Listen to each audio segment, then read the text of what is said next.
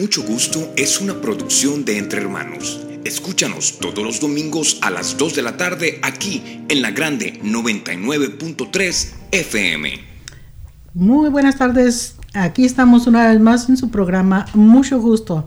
Este programa patrocinado por el Departamento de Salud del Estado de Washington y producido y conducido por el personal de la agencia Entre Hermanos. Ahí estamos en el 1621 de la calle Sur Jackson en Seattle, ahí atravesando la, la calle donde está Casa Latina. Nos acabamos de mover ahora en febrero y ya rentamos también la parte de abajo de ese edificio y vamos a seguir creciendo. Al ratito también vamos a movernos enseguida ahí donde hice masajes con final feliz. Dijeron hace rato, pero Ah, ahí enseguida estamos nosotros. Nosotros tenemos otro tipo de finales felices y de esos vamos a hablar el día de hoy también en este programa. Muy buenas tardes, Lester. ¿Cómo andamos este domingo primero de diciembre? Ya se nos fue el año. Este es el primer día del último mes del año el último mes del año, sí, así como lo mencionas, pues ya estoy, la verdad estoy contento porque ya vamos a ir de vacaciones y además eh, es un año que ha sido muy productivo, al menos para mí, muy, muy, mucho, mucho trabajo, eh, experiencias, bonitas experiencias, muchos viajes, así que estoy, estoy muy contento de, de haber terminado este año. Qué bueno, y estamos también en este día aquí con nosotros Fernando Luna, Juan Fernando Luna. Hola Martita, ¿cómo Dramaturgo. La palabra canta. Como dice la gorda, ¿no? que siempre me está diciendo el dramaturgo. nuestro compañero Fernando Luna que nos está acompañando este día también en este programa. Ándale, ya le atinaste. Ahí vamos. Este, Fernando, gracias por acompañarnos este día, uno de los últimos programas de este 2019. Así es, Martita. Pues no, yo muy contento como siempre de estar en contacto con la audiencia y comunicándole lo que estamos haciendo aquí entre hermanos, que eh, últimamente hemos estado muy activos en, nuevos, en nuevos sectores, ¿no? Ah, como es el registro de votantes, el censo 2020 y todas las controversias y escándalos que hay alrededor. Es un escándalo esta vida. Pero aquí estamos, estamos terminando contentos este 2019 con muchos retos todavía por venir para el siguiente año. Y también tenemos este día una invitada especial, pero ya más al ratito este, la vamos a presentar. Aquí mi compañero Juan Fernando Luna se va a encargar de hacer esa entrevista porque esa es tu área, más que nada. Eh, pero de una vez vamos saludando. Elsa, buenas tardes, ¿cómo estás? Bien, muchas gracias, gracias por tenerme aquí. ¿Te presentas de una vez? Sí, mi nombre es Elsa Batres Boni, yo trabajo para la ciudad de Seattle y soy consejera para el Censo 2020. Perfecto, y ahorita vamos a estar hablando en un ratito más con ella sobre esto que será el Censo 2020. Alguien experto que viene y nos va a hablar de por qué es importante hacerse contar. Pero hoy tenemos también mucha información, como siempre, ya saben, este, los exámenes que tenemos en, la agencia Entre Hermanos, exámenes de VIH completamente gratuitos para que no tengan que ir a gastarse su aguinaldo. Aquí no pagan aguinaldo como allá en nuestros países. No, aquí en Estados Unidos. ni cacahuates te dan, ni una bolsa de cacahuates. Chivo brincado, chivo pagado. Este, para que no gasten su dinero en alguna clínica, pueden ir ahí a la agencia Entre Hermanos de lunes a viernes de 10 de la mañana a 5 y media de la tarde es el último examen que podemos ah, aceptar. Completamente gratuito, no tienen ni siquiera que llamar, no tienen que hacer cita. Pueden llegar directamente y decir, quiero hacerme el examen de VIH y con muchísimo gusto el personal ah, del Departamento de Prevención, ya sea Joel, ya sea Lester, Omar, José, Alejandra o su servidora, Marta Zúñiga, cualquiera de nosotros podemos realizarle el examen completamente gratuito, confidencial, y ahí mismo le vamos a dar los resultados. Es sencillito, es exactamente lo mismo que las personas que se hacen la prueba de la diabetes, que con una agujita se pican en, la punta del dedo, una gotita de sangre, y con eso le podemos dar el resultado inmediato. Y recuerden que no importa cuál sea el resultado, siempre hay un camino a seguir y nosotros afortunadamente tenemos la capacidad de poder darle solución a cualquiera de los dos problemas. Si resulta que usted es positivo, de inmediato la vamos a pasar a hacer el examen confirmatorio. Sí, ahí sí le vamos a tener que sacar un poquito más de sangre, pero no mucha. Y eso es con una agujita, no creo que macanazo ahí en la nariz y aprovecha y saca la... No, con una jeringuita le sacamos más sangre, la mandamos a analizar para sacar el, el, resultado, el, el, comprobatorio. Si vuelve a salir positivo, entonces lo canalizamos directamente con nuestra compañera Alejandra Grillo, que ella es la manejadora de casos para nuestro departamento y ella se va a encargar de conectarlo con las aseguranzas médicas disponibles en el estado con las farmacias, con los médicos, con los laboratorios, todo completamente gratuito. Vamos ahorita a una pausa y ya regresamos. ¿Qué nos vas a poner este día? Eh, comenzamos con las cafeteras, la bamba rebelde.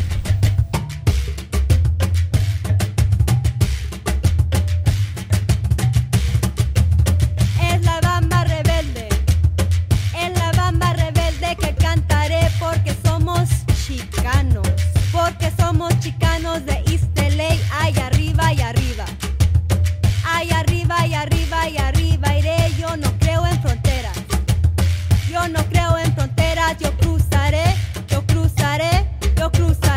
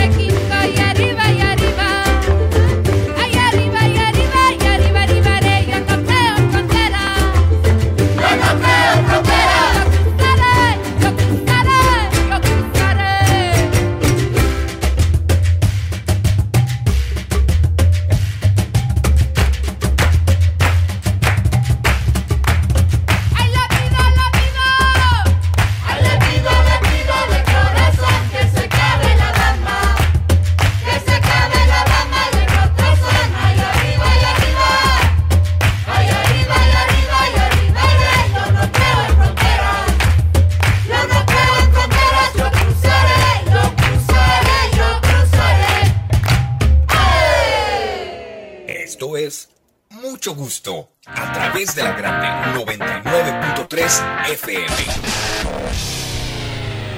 Y regresamos aquí nuevamente a su programa Mucho Gusto por la 99.3 FM La Grande. Y estamos platicando aquí un poquito sobre estos días que tuvimos de descanso. Eh, se atravesó las, las, fiestas de acción de gracias, como decimos en español, el Thanksgiving, para los americanos, que aunque son fechas que no, a nosotros no celebramos eh, precisamente, no es parte de nuestra cultura, pero sí, eh, yo siempre he dicho, hay que aprovechar las festividades la parte buena. La parte buena de esto es dar gracias por lo que tenemos, ¿sí? por tener un trabajo, por tener familia, quienes la tenemos, eh, por tener salud, que es de las cosas principales, por tener alimento. Para nosotros, los latinos, más que nada, es eso lo que celebramos en, este, en estos días. ¿sí? El, sentido de la festividad para los anglosajones es otro que también eh, totalmente desvirtuado, ¿verdad? Pero eso ya es, es otra historia. Pero para nosotros es eso, el agradecer por todo lo que tenemos y han sido días muy a gusto, muy bonitos. Pero recuerden que uh, se termina hoy, hoy domingo es el último día.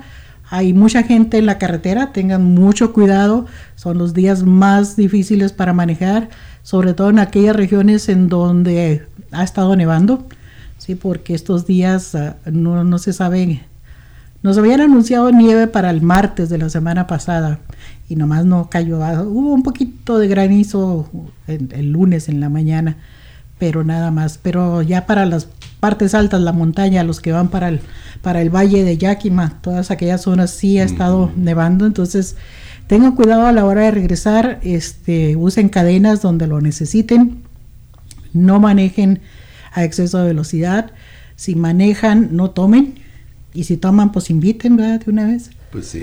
Sí, y ahí nos quedamos y, y celebramos. Y tomamos este, un lift. sí, sí, sí. Acuérdense de, de poner su, su conductor resignado uh -huh. para que maneje y que lo haga con todas las precauciones debidas, porque todavía nos queda mucho, mucho por vivir, mucho que celebrar. Y a propósito también de temporadas eh, frías, el, en el invierno es el tiempo en que más nos enfermamos, aunque yo me enfermo ya a estas alturas de mi vida ya cualquier época del año es, no olvídate sale el sol y, y nos fulmiga se sí. mete el sol y caemos. Ya no hay para dónde hacerse. A veces ya cuando llega uno al quinto piso ya las cosas sí, cambian. sí sí sí. Y ahorita en esta temporada de invierno son son algunas enfermedades que nos aquejan muy comúnmente entre ellas por ejemplo el resfriado y hay que diferenciar entre lo que es el resfriado y lo que es la gripe. Uh -huh. Sí, el resfriado es nada más el que te empiezan con los mocos y con los ojos llorosos uh -huh. y esa sensación de, de, incomodidad. La gripe es cuando ya sientes que el tren te pasó por encima, uh -huh. el malestar en todo el cuerpo. Las sí. dolencias, como decía mi abuela. Sí, Ay, qué dolencias. Te duelen todas las coyunturas. Si no te puedes ni mover, sientes que en serio que parece que el tren te pasó por encima, te arden los ojos, el moco yoyo que lo traes así que te das cuenta que ya, ya, cuando salió y para arriba. Ay, Eso sí es una, una gripa, sí, o gripe como le quieran llamar. Ya cuando el moco sale verde, pues. No, eso sí ya es grave. eso sí ya es grave. Porque ahí sí hay una infección de, de bacterias ya sí. más, más uh, diferente. ¿sí? Y eso lo podemos ver en, en las faringitis. Sí. sí. que es otra de las enfermedades también. Esos dolores en la garganta que te dan ganas de meterte. Eh, los, los cepillos esos que usan las mamás, usaban para lavar las teteras, porque ahora ni siquiera ya lavan teteros esos cepillos que tenían así sí. larguitos, te dan ganas de meterte uno así por la garganta y rascarte hacia adentro. todo. y lo que te da la comezón en los oídos mm. también. Esas son las faringitis. Mm. ¿sí? Y, y, que te empiezan las toses. Así es. Esas de que te volteas y ya cuando estás así como uno después de los cincuenta y tantos años, toses, estornudas, te te sale todo. y salen hasta los calostros, ¿verdad? es cuando te das cuenta que eres multitask. puedes, puedes hacer mucha, hasta un chorrito pipí se te sale al final cuando te agarra la tos muy fuerte. Hay que tomarse las enfermedades con seriedad, pero también con diversión, porque si no, ahí vas a estar todo el día lloroso, tirado en la cama, sintiéndote miserable y pues no. ¿sí? Las bronquitis, ay, a mí me dio una bronquitis este año, a principios de año. Ya me moría. Creo que hasta se me reventó una de las costillas de tanto que tosí. Y eso, eso sí es ya cuando sale en color verde, porque ya se fueron la infección toda directa a los pulmones.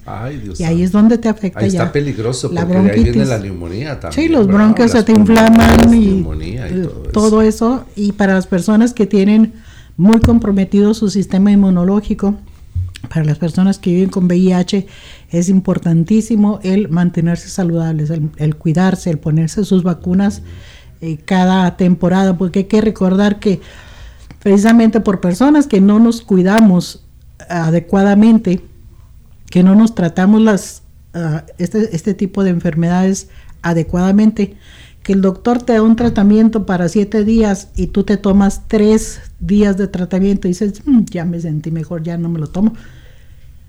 Es por eso que los virus y las bacterias van cambiando, se van volviendo resistentes a los medicamentos y cada vez hay bacterias y virus diferentes que nos están atacando y ya el medicamento no les hace porque no nos curamos adecuadamente. Entonces hay que prestar mucha atención a eso, este, las bronquitis, las otitis, que sientes que los oídos los traes, que se te van a reventar del dolor, todo inflamado por ahí. Todo lo que termina en itis significa inflamación. Sí. Así es de que Cualquier cosa que el doctor les diga que termina en itis es porque traen inflamado algo y hay que cuidarlo. Así es. Sí, entonces... Y ah, quedarse en su casa porque la gente sale toda enferma a infectar a otros también. Sí, sí, sí. Ah, eso es un grave problema en los centros de trabajo que, eh, por ejemplo, en mi trabajo en la mañana, somos como 20 personas ahí en la mañana. La mitad traen algún tipo de este, de este cuadro que les acabo de mencionar terminan ellos de salir después de dos semanas de esa infección eh, o de esa enfermedad que traían y a la otra mitad ya está enferma. ¿Por qué? Porque usamos los mismos, las mismas puertas, usamos los mismos teléfonos, ¿sí? Salimos y, platicamos o nos mantenemos en un ambiente cerrado por 6, 7, 8 horas continuas, estamos respirando el mismo aire. Las manos, sobre todo. mucha gente no toma en consideración que es donde se transmite la, mayor parte del virus es eh, porque saluda uno de mano o porque porque te tocas tu cara tu nariz tocas eh, cosas objetos que mucha gente toca se sube al autobús se agarra uno de la barra del autobús. Cuánta gente no pone sus manos ahí con todo tipo de bacterias con gente que trae enfermedades todo eso entonces, todo eso hay que cuidar. yo soy obsesivo con lavarme las manos. Y me, y me funciona porque Hay que cuidarse. las obsesiones también ya los extremos, todos, todos los extremos son malos. Pero yo me lavo bastante cada Hay que agarrar un poquito también de bacterias y irte a comer los tacos de la esquina y no le haces así para que para, reforzar, el sistema inmunológico porque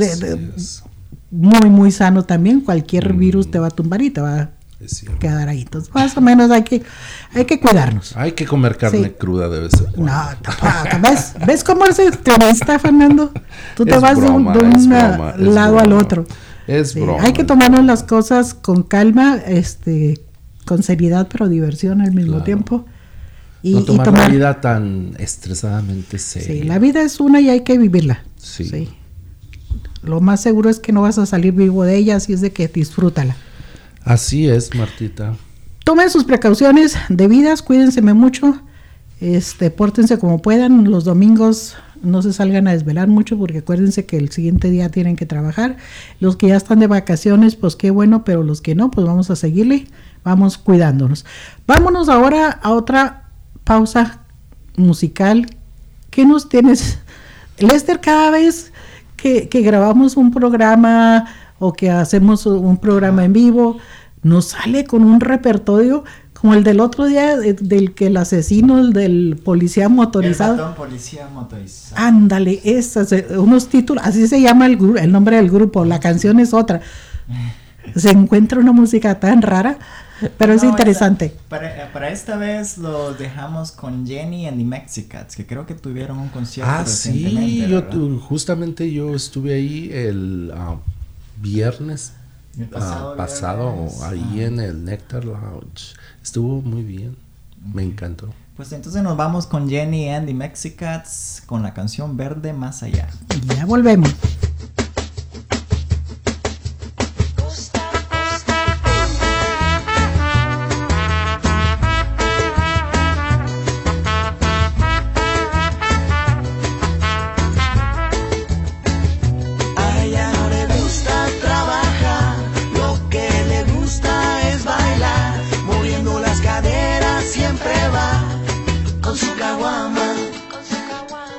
cuando se decide entrar a un bar. Perfumes Buenos Aires volarán. No te imaginas la que se va a armar.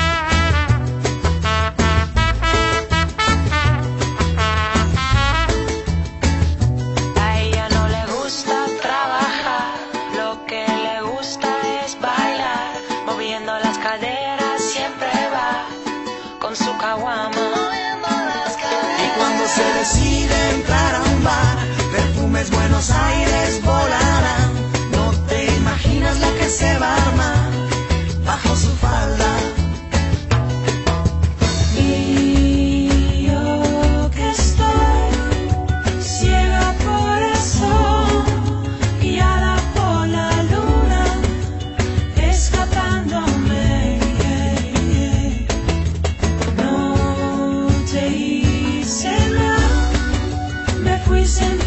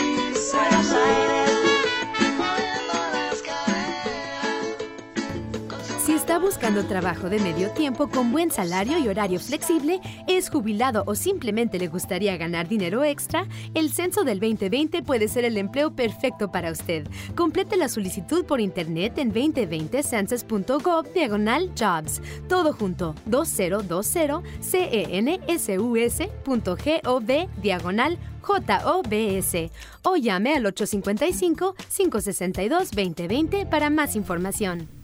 Y aquí estamos de nuevo en su programa Mucho Gusto. ya se me está yendo la voz.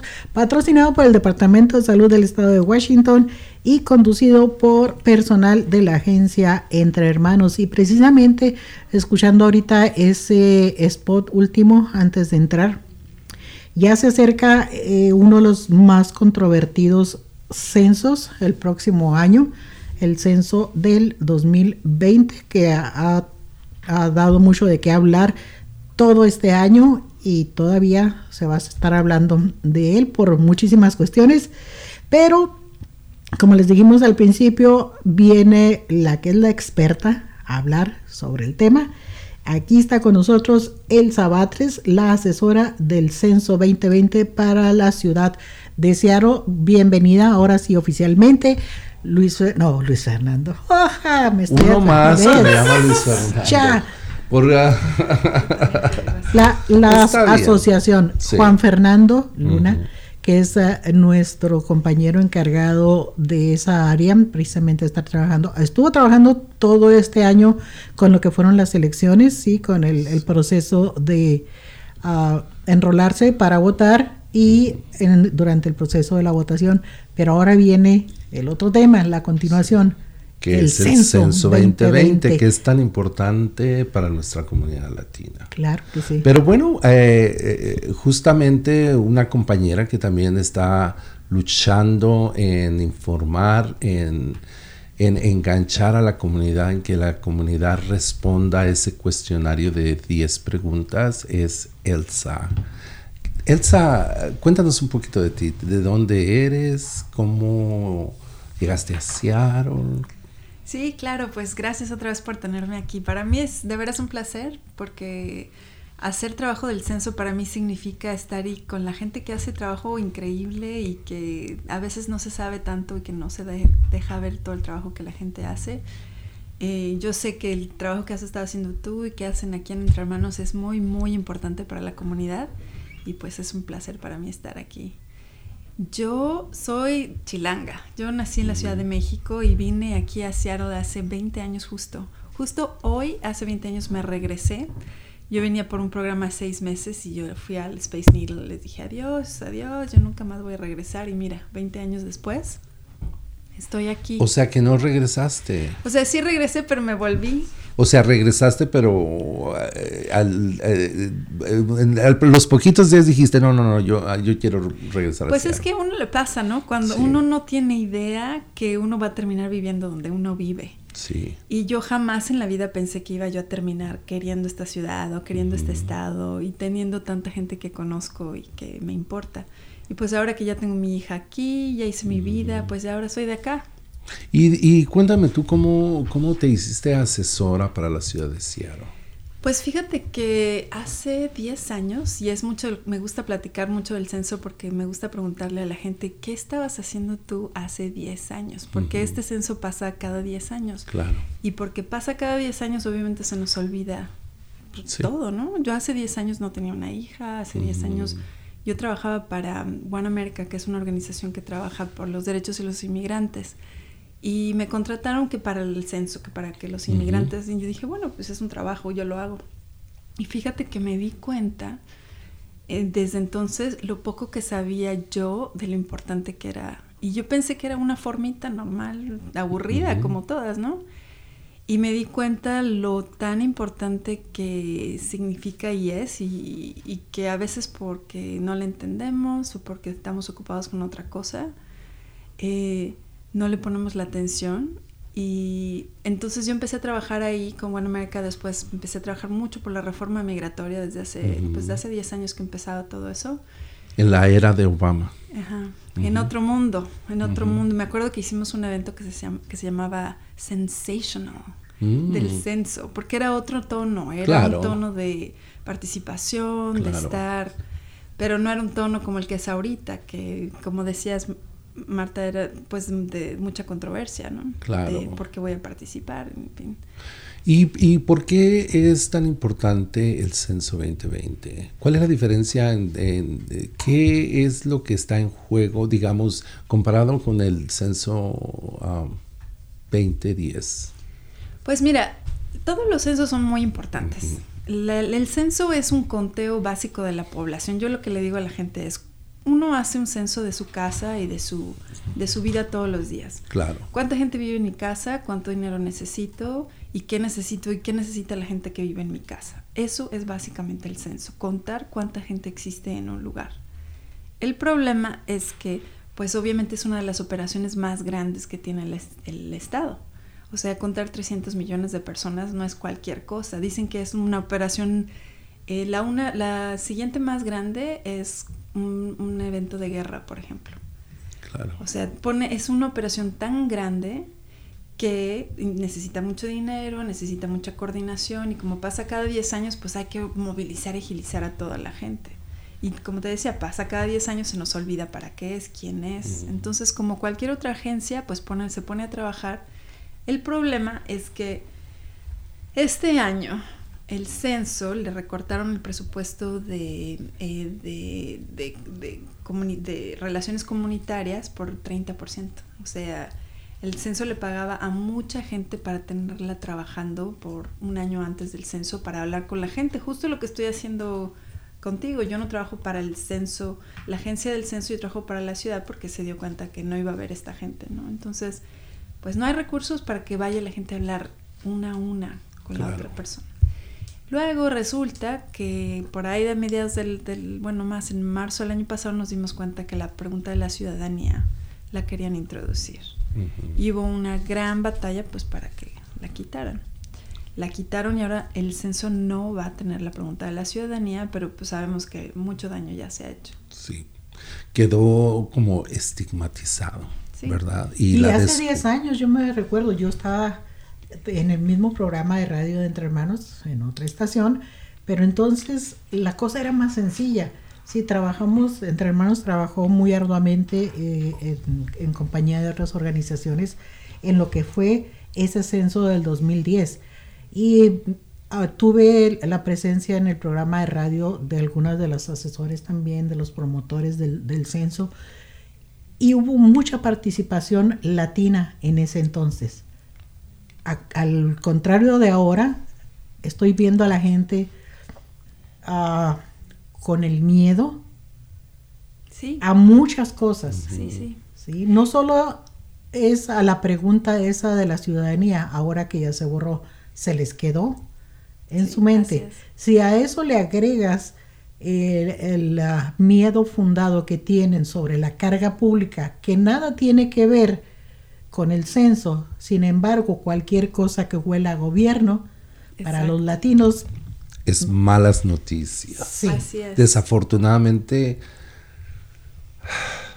ve, prende uno la televisión, eh, se eh, mete uno a las redes sociales y todos los días sale algo que aunque no sea verdad, o, pero siempre está una promoción en contra de la comunidad latina. Y este es el reto más grande, yo pienso, el censo 2020 que tenemos como comunidad para vencer.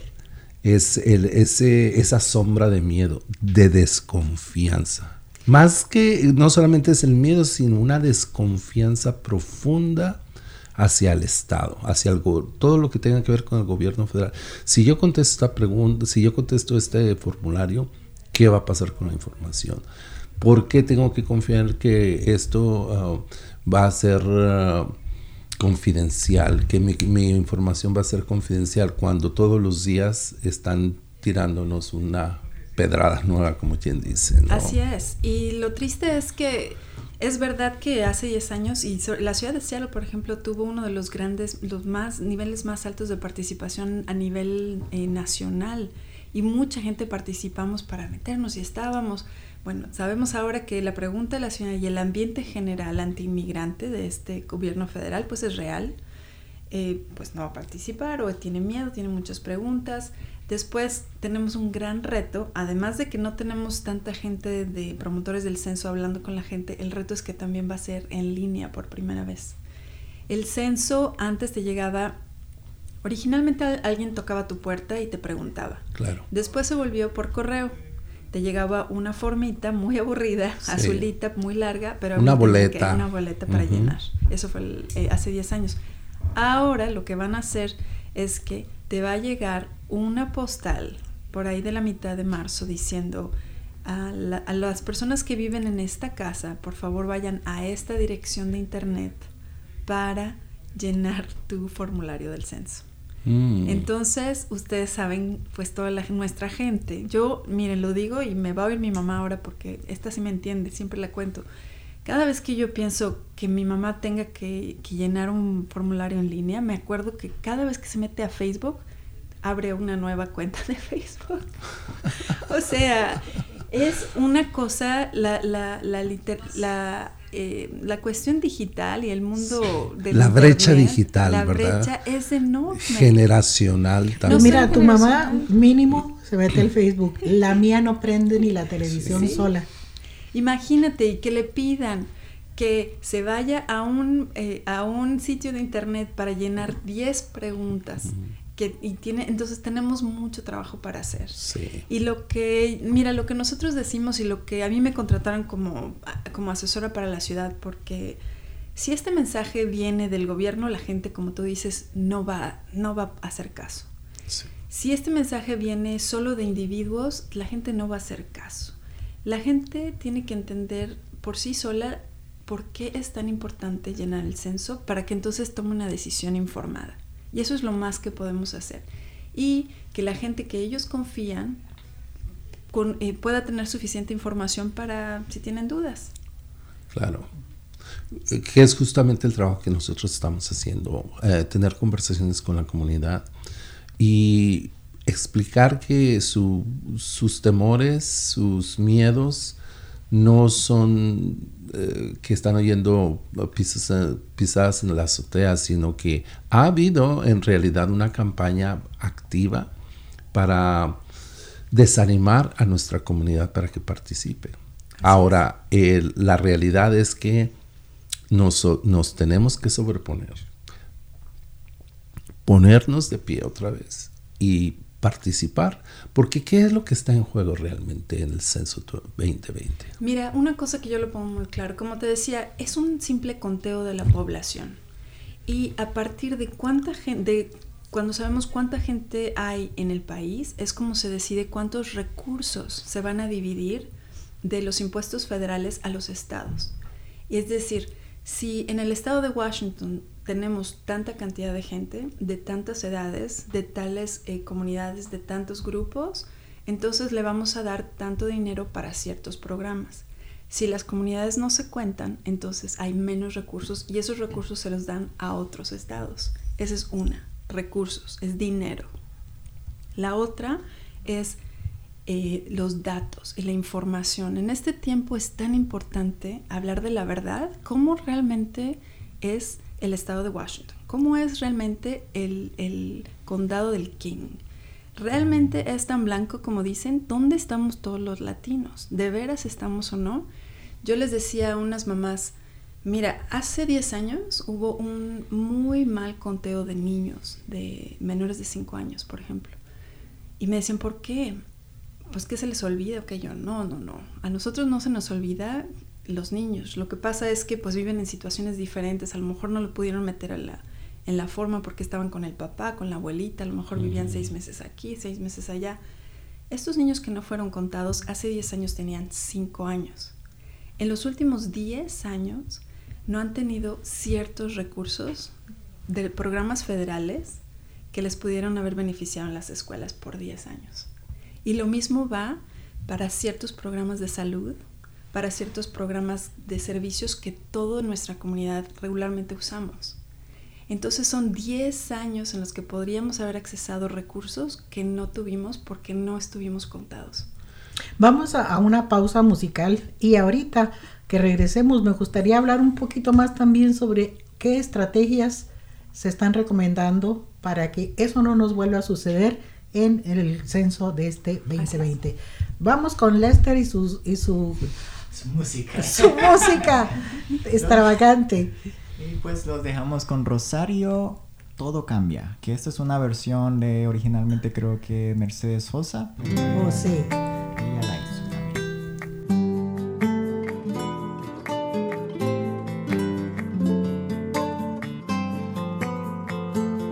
Cambia lo superficial, cambia también lo profundo cambia el modo de pensar, cambia todo en este mundo, cambia el clima con los años, cambia el pastor su rebaño, y así como todo cambia, que yo cambie no es extraño.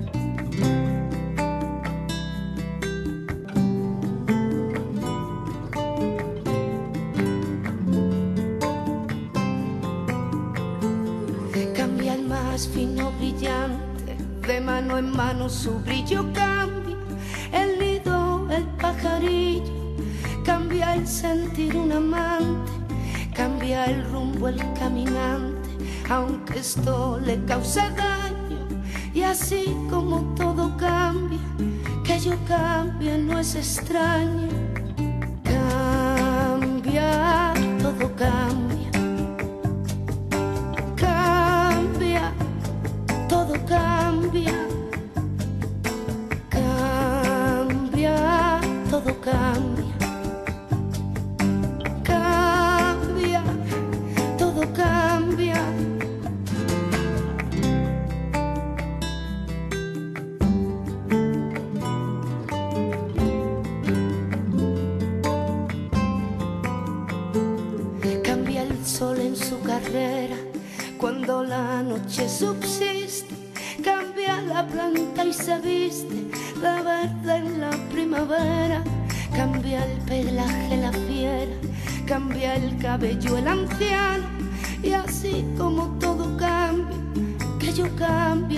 cambie no es extraño.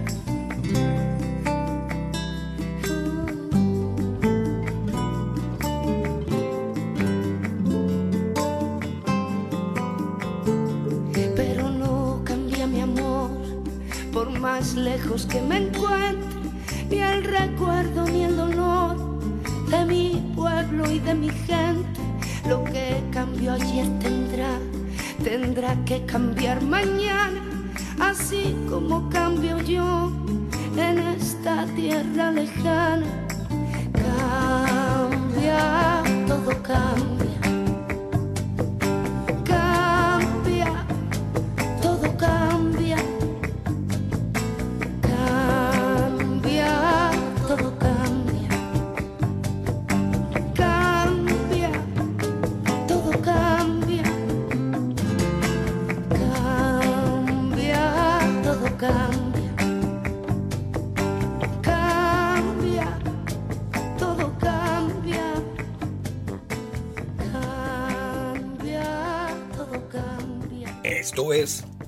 Mucho Gusto a través de la grande 99.3 FM. Y aquí seguimos en su programa Mucho Gusto por la 99.3 FM La Grande.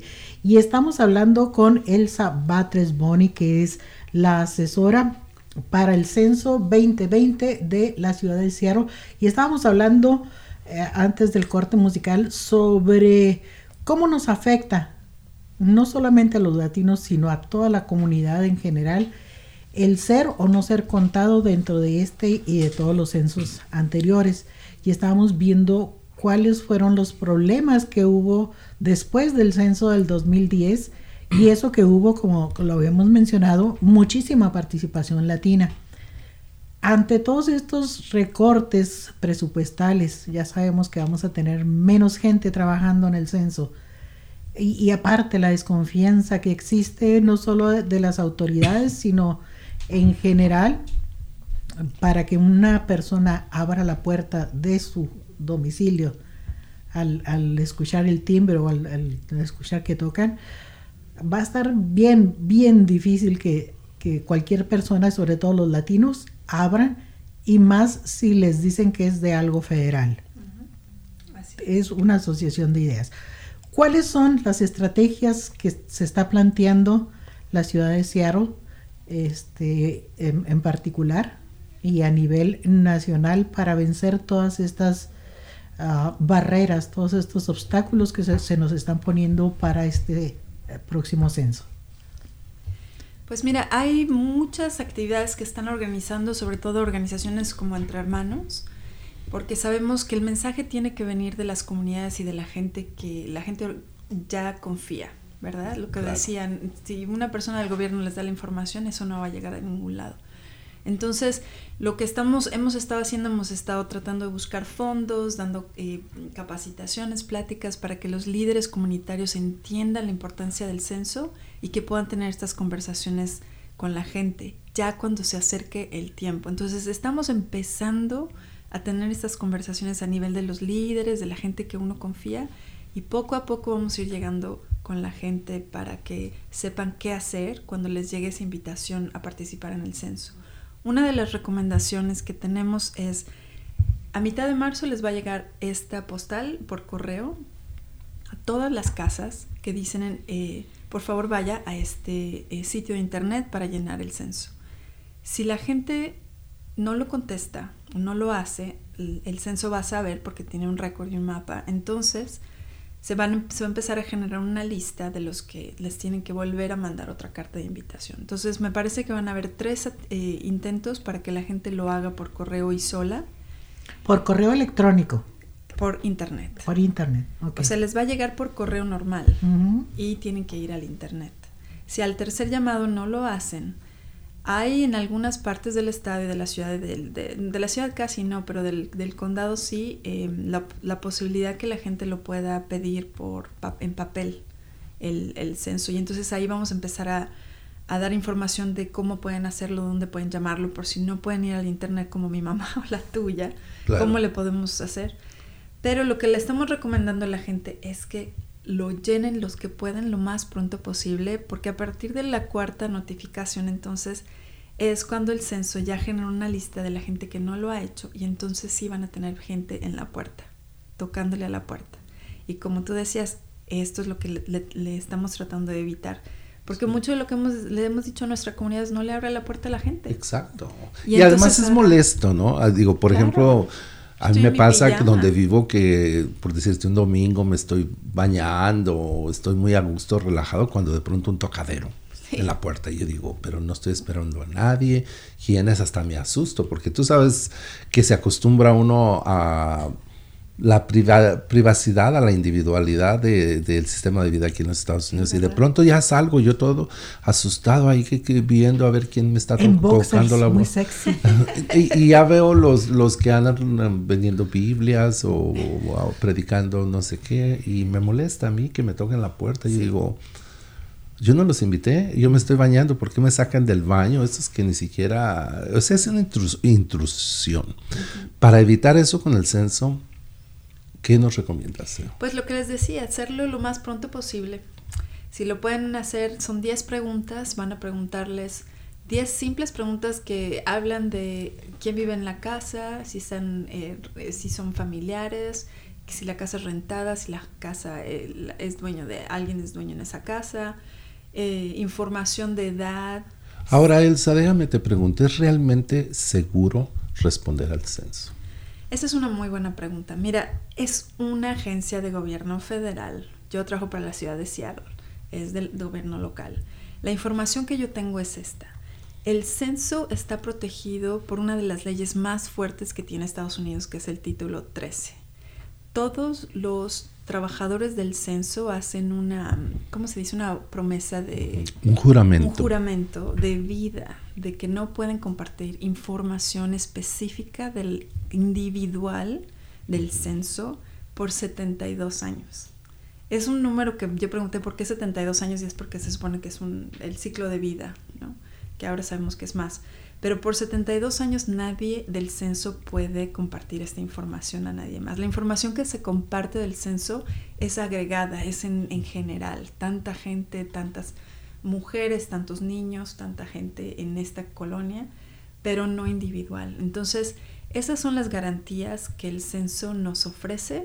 Obviamente es una decisión personal. La gente tiene que saber, y a mí me gusta que la gente piense, es tener esta información me da el poder y la decisión de tomar esa decisión de manera informada.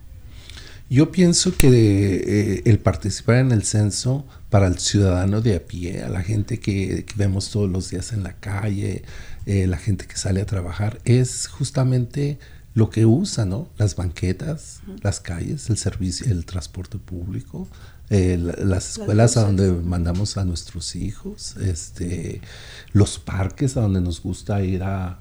Ay, este parque no tiene un asadorcito, ¿por qué? Bueno, pues porque no hubo dinero tal vez. O, o, si sí lo tiene, si hubo dinero. Y todos esos fondos de las cosas que usamos diariamente derivan del censo, derivan del conteo. ¿Cuántas gentes hay aquí?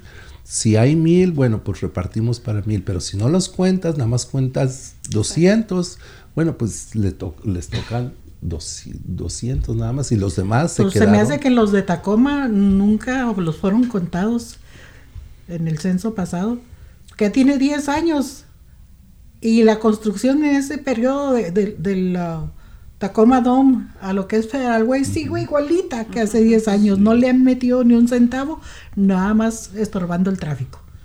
Entonces, para evitarnos todos esos problemas, exacto. hay que hacernos contar. Eh, cuando nos quedamos atorados en el tráfico, que ahí es donde nos cala. pero ¿por qué no le meten más dinero a esta carretera? Digo, ¿por qué no le hacen una ampliación? Justamente porque los fondos del, del, Estado, los fondos federales que llegan a, a estas comunidades... Fueron reducidos fueron reducidos porque no hubo el conteo exacto. Y hay que recordar que esos fondos no son gratis, no es de que nos los regalan, son parte de nuestros impuestos. Es nuestro dinero, es el dinero que estamos pagando. Pues, es, como decir eh, la renta que le estamos pagando a la ciudad por, por, por, al Estado. Por, eh, y al Estado por vivir aquí, por usar los servicios que públicos que hay aquí. Pues todavía tenemos mucho, mucho de qué hablar, Elsa, sobre, sobre esto.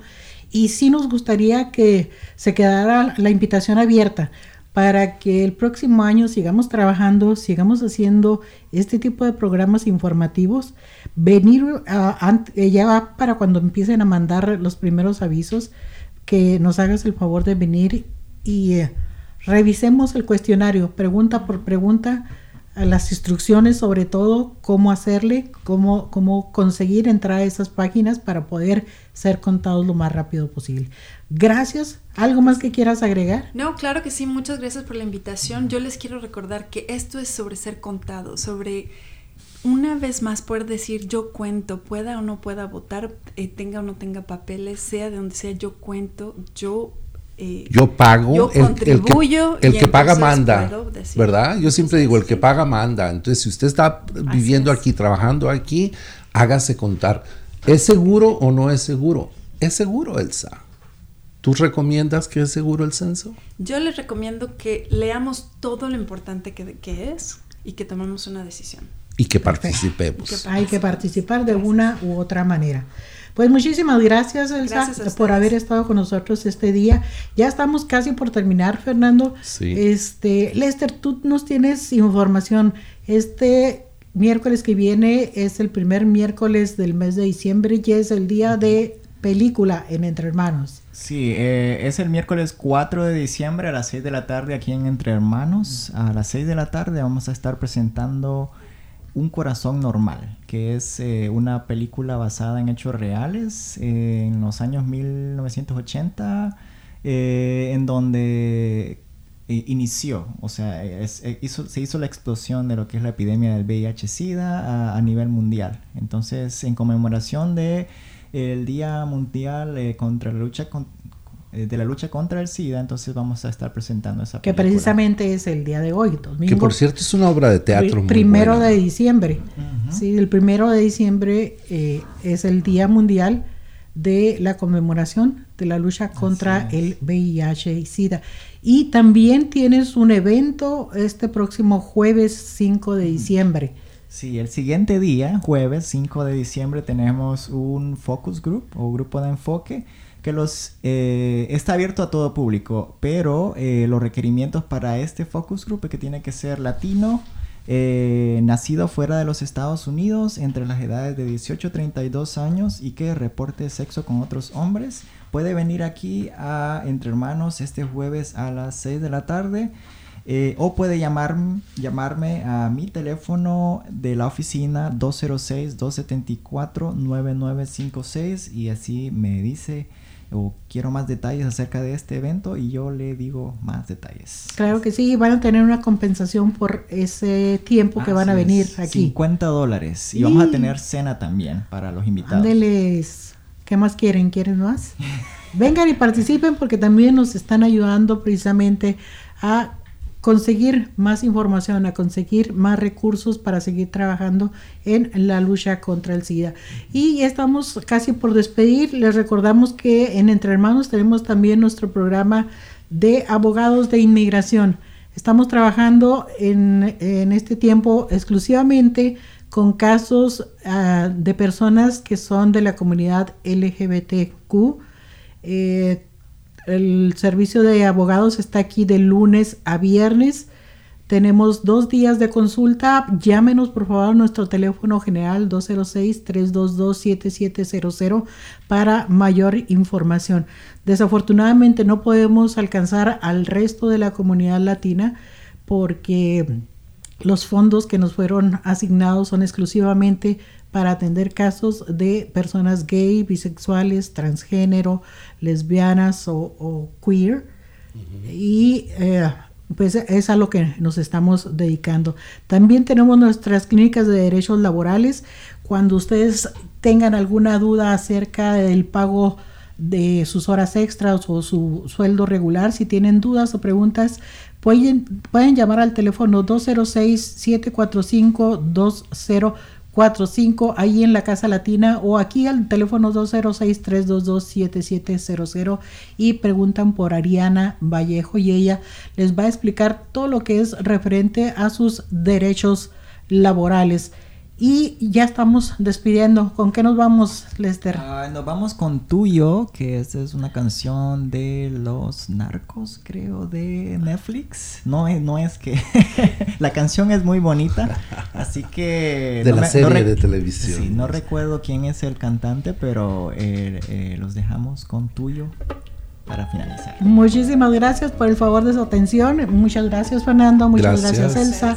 Gracias Lester, gracias a todos nuestros radioescuchas. Los esperamos la próxima semana. Ya va a estar aquí la gorda para entonces. Eso esperamos, que ya haya terminado sus vacaciones. Aquí nos vemos la próxima semana. Soy el fuego que arde tu piel. Soy el agua que mata tu sed castillo, la torre, yo soy la espada que guarda el caudal.